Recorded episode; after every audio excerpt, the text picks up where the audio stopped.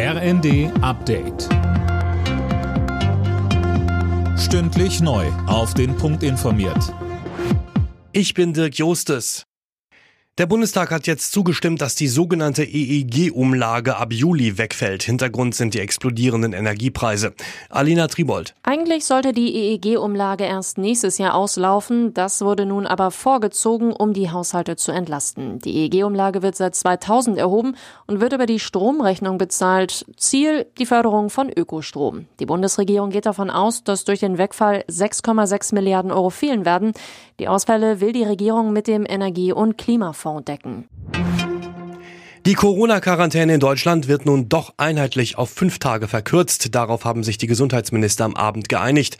Das RKI will Anfang nächste Woche eine neue Empfehlung rausgeben. Ende der Woche soll die Regelung dann bundesweit greifen.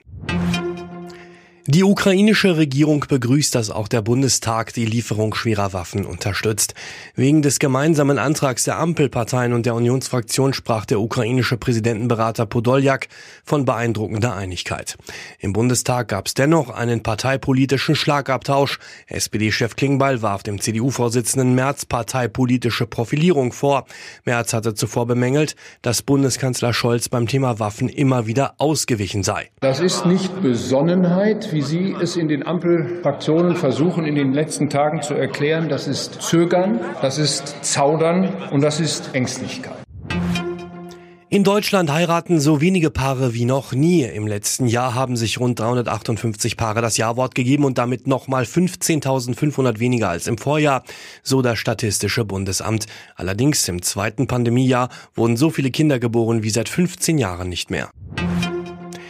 Die deutschen Clubs können in der Fußball-Europa League weiter vom Finale träumen. RB Leipzig gewann sein Halbfinal-Hinspiel zu Hause gegen die Glasgow Rangers mit 1 zu 0. Eintracht Frankfurt konnte in London bei West Ham United einen 2 zu 1 Auswärtssieg feiern. Die Rückspiele steigen nächste Woche. Alle Nachrichten auf rnd.de